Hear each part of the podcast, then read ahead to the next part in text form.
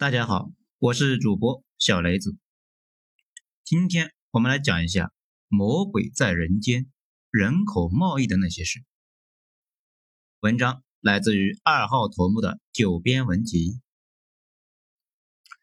人口贩卖，说实话，这个话题呢有点沉重。不过很多事情并不是看不到就代表不存在，了解了反而可能有助于我们避开它。事实上，就在我们在刷抖音、吃饭、逛街、玩的时候，无数的罪恶正在这个世界的各个角落里面不断的发生。人性的贪婪、对财富的渴望，促使一些人曾经、而且正在以及将来也会一直践踏人类的道德和法律的底线，做出一些令人发指的事。不过查了不少资料，突然发现。很多悲剧完全可以避免，怎么避免？我们最后讲。拜特朗普这段时间的表演，全国人民都知道，中美这两个超级大国之间，中国对美国出口高达四千亿。这四千亿里面利润有多少呢？估计不到四百亿。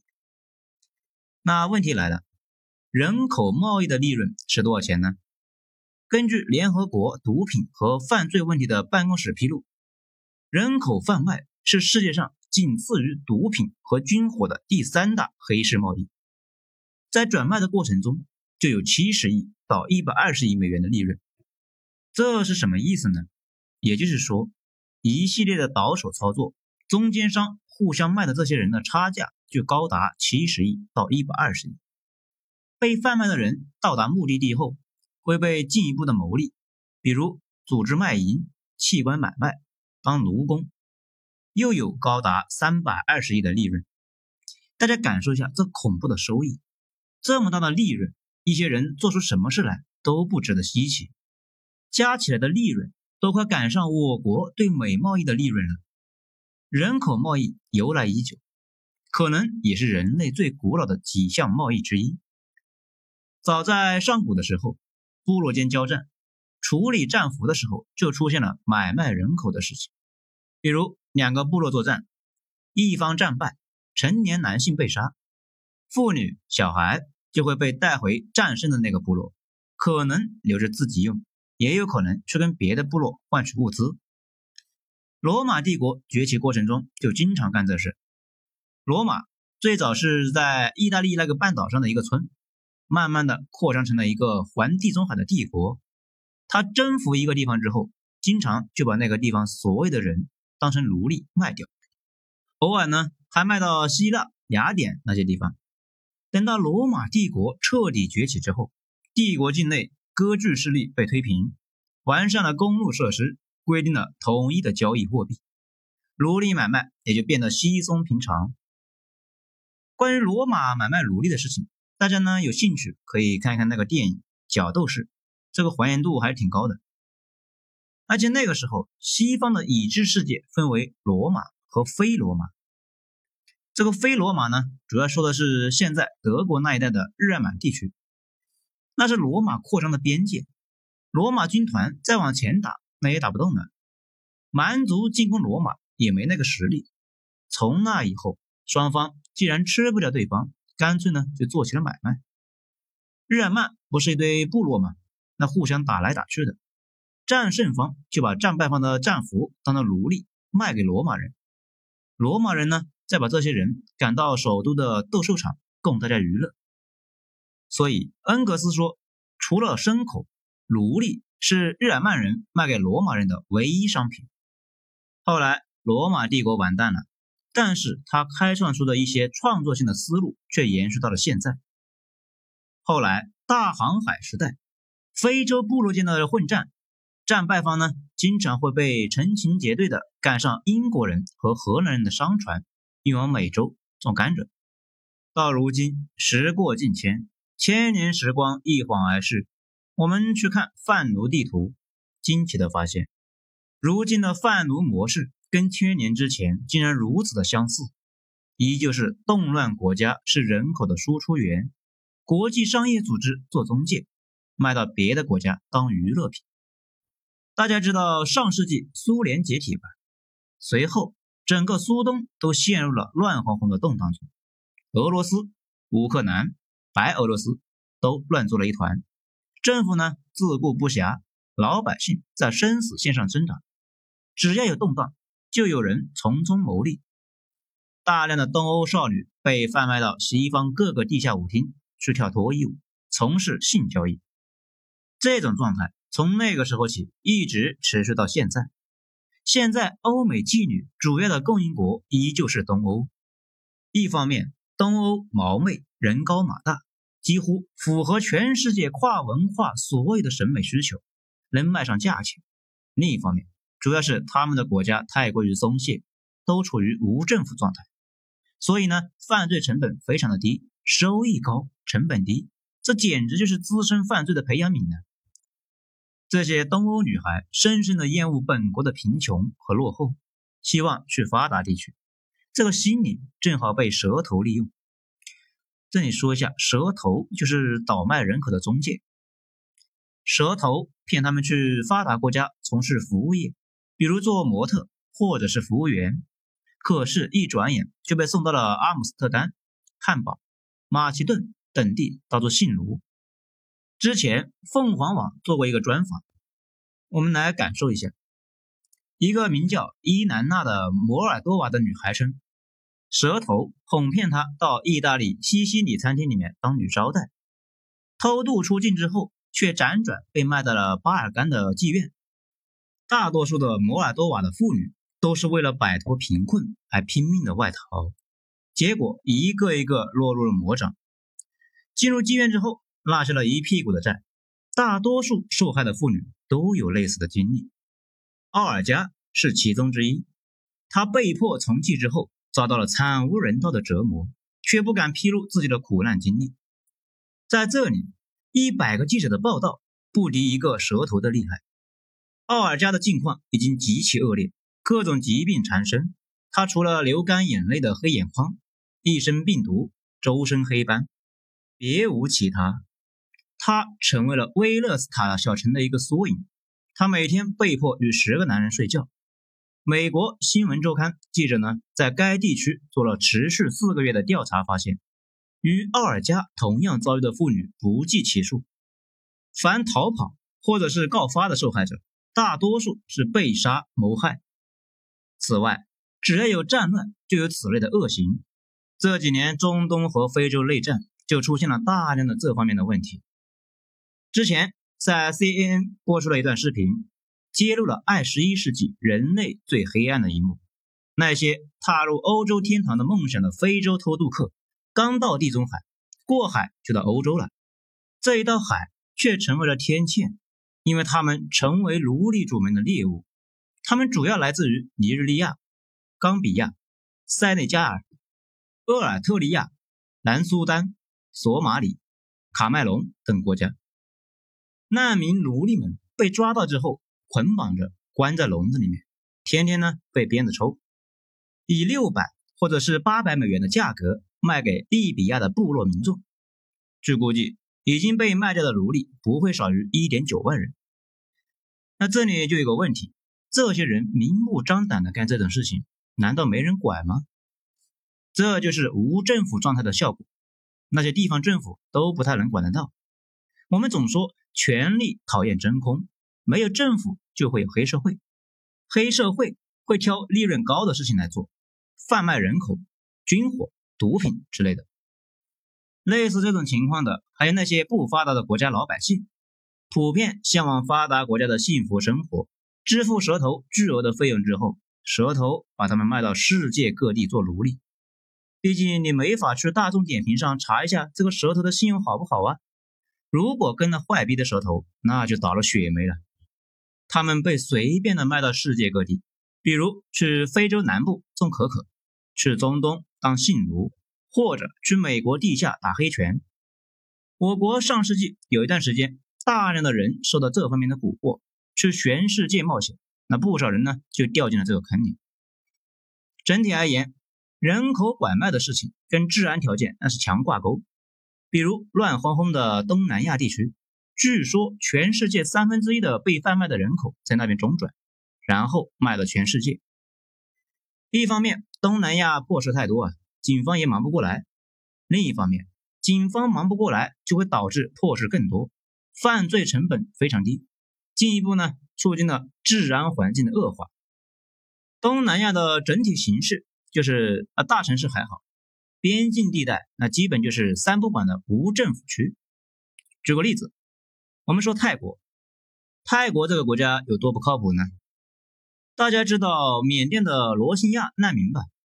这些人在缅甸遭受迫害之后，跑到泰国，那本以为是逃脱升天呢，没想到从一个坑里掉进了另一个坑。路透社的记者发现，这些难民被泰国政府的官员和海军一起卖给了人口贩子组织，泰国军方高层都参与了这件事。泰国陆军三星中将马纳斯就是其中的头目。曼谷刑事法院法官在裁决书中说，马纳斯还犯下了同谋跨国有组织犯罪网络和与他人合作协助贩卖人口。依靠这样的政府去打击犯罪，犯罪问题能解决那就有了鬼。所以呢，去东南亚旅行的那一定比较谨慎，不要犯迷糊啊。这些人卖到哪呢？据国际刑警说，大宗人口主要是卖往美国和欧洲，进入欧洲地下夜总会，而且欧洲比较自由嘛，有钱大亨的家里面那可以养着，警方没有理由啊不能随便去检查。之前还爆出过美国大亨在家养奴的事情。此外，还有一部分连鬼都不知道卖到哪去了。其实呢，大家可以上网上搜一下暗网性奴，就知道这也是一个蓬勃的业务。你在暗网上，那就跟淘宝上下订单似的，让对方对性奴做任何事情。暗网的核心就是无法追溯根源，所以呢，相互也不知道对方是谁，警方也不太有什么办法。之前有部电影叫《删除好友二》，那有类似的情节，内容呢稍微有点戏剧性，大家可以酌情观看。那那是个恐怖片，不过呢不是太恐怖。不过还是建议大家能看的可以去看一下，提高点自我防范意识，永远都是好事啊。以上呢，我们说的是女性被奴役，那国际人口贸易中男性那也不少，包括我们上面提到的，在欧洲打黑拳的，在南非种可可的，在南美种鸦片的，都在警察、政府触及不到的地方。此外，重灾区呢有东南亚的渔业奴工。也就是把大量的人弄到一个岛上去，那是叫天天不应，叫地呢地不灵，在岛上工作到死。刚才说了，东南亚普遍腐败到了极点，一方面是管不过来，另一方面政府官员可能是参与分赃的，管啥管呢？这类的新闻你一搜呢，到处都是。咱们随便贴几个英国卫报的一个报道，里面是这么说的：敏登啊，这是一个卢工。付钱给蛇头，从缅甸偷渡到泰国。此后，他呢被卖给了一艘泰国渔船的船长，从此啊有家难回，每天在公海上工作二十个小时，吃的只有一碟米饭，常常挨打，因为试图逃跑被拔掉了满口的牙齿。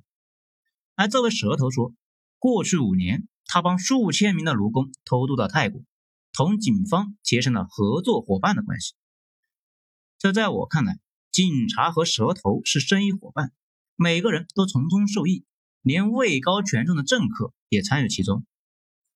为了保证奴工精力充沛，船长会给他们服用冰毒。嗯，即使拼命的干活，奴工呢也会挨打。在这种渔船上，暴力不仅是体罚的手段，也是对奴工进行心理控制的武器。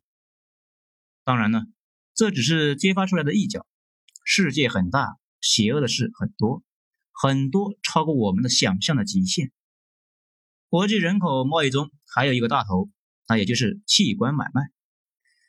嗯，这个内容呢有点压抑，为了防止引起大家的不适，那咱们就不细讲了。如果实在是感兴趣，大家可以去看一看古天乐的一个电影《杀破狼贪狼》，讲的就是古天乐的闺女被人拐卖之后，器官摘除了。现在泰国这些国家。器官黑市，那就是一个大产业，而且有完整的产业链。很多西方的国家的富豪在本国按照合法的流程，可能等不到器官移植，因为他们有个等待的列表，先到先得。而且等到器官捐植者死了，可以捐赠了，那问题是不一定匹配呀。但是到了泰国这些国家，有足够大的地下黑市，满足不同人群的一个各种需求，随时供应各种型号的器官，只要愿意花钱，基本上可以做到几天之内就解决。我们上面提到过那个二零一七年泰国人口贩卖的一个案子，就有类似的事情发生。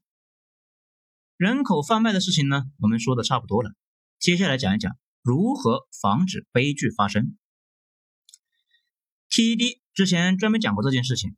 国际刑警组织分析过他们接手的案子，百分之九十以上被贩卖人口的案件都和一件事情相关：受害人太容易相信不认识的人。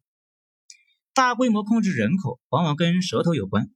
在战乱或者是贫困地区，有人说要带离大家脱离苦海，那大家以为他是摩西啊，没想到他把大家带到火坑里面去了。这种情况呢，我们往往不涉及，毕竟已经从那个坑里出来了。现在网上还有人唯恐天下不乱，这种人呢，大家碰到了一定要送他一句 CMM。其次，你在陌生的地方，比如旅游的地方，心情愉悦，觉得当地风土人情呢非常让你舒适啊，突然有一个形象好的小哥哥或者是小姐姐给你打招呼，先找你办点很容易的事情，然后呢，请你吃个饭。再然后，那就不知道去哪了。等下次出现的时候，可能已经在暗网上被兜售了。被引诱入伙之后，一般先强制人身控制，随后会通过毒品什么的之类的对人呢进行控制。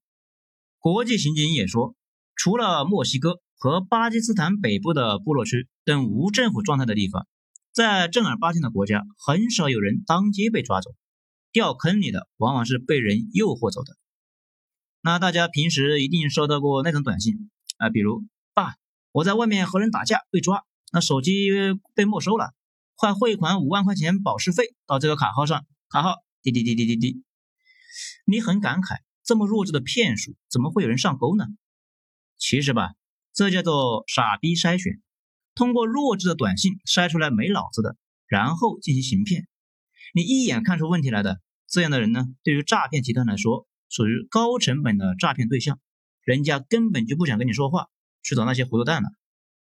人口犯罪那也是一样，犯罪组织是为了提高成功率，不会在一个人身上太用心的，往往是广撒网，到处勾搭，挑选那些没有戒心的人。你稍微警惕一点，对他们的勾引不热心呢，魔鬼就从你身边划过了。对于陌生人的邀请，陌生人递过来的饮料，莫名的殷勤。一定要保持百分之百的警惕，一念之间就是人鬼之分。中国人普遍对这种事情呢非常警惕，但是到了发达国家，往往容易放松警惕，因为会觉得那个地方啊民风淳朴。其实吧，法国巴黎一直都是发达国家里面的拐骗之都，套路呢就是我们上面说的，漂亮的小哥哥小姐姐主动搭讪，某些小伙子呢。或者就跟个傻包子似的就被控制住了，碰上这类的事情果断拒绝。好了，今天咱们就讲到这里，精彩咱们下次接着继续。我是主播小雷子，谢谢大家的收听。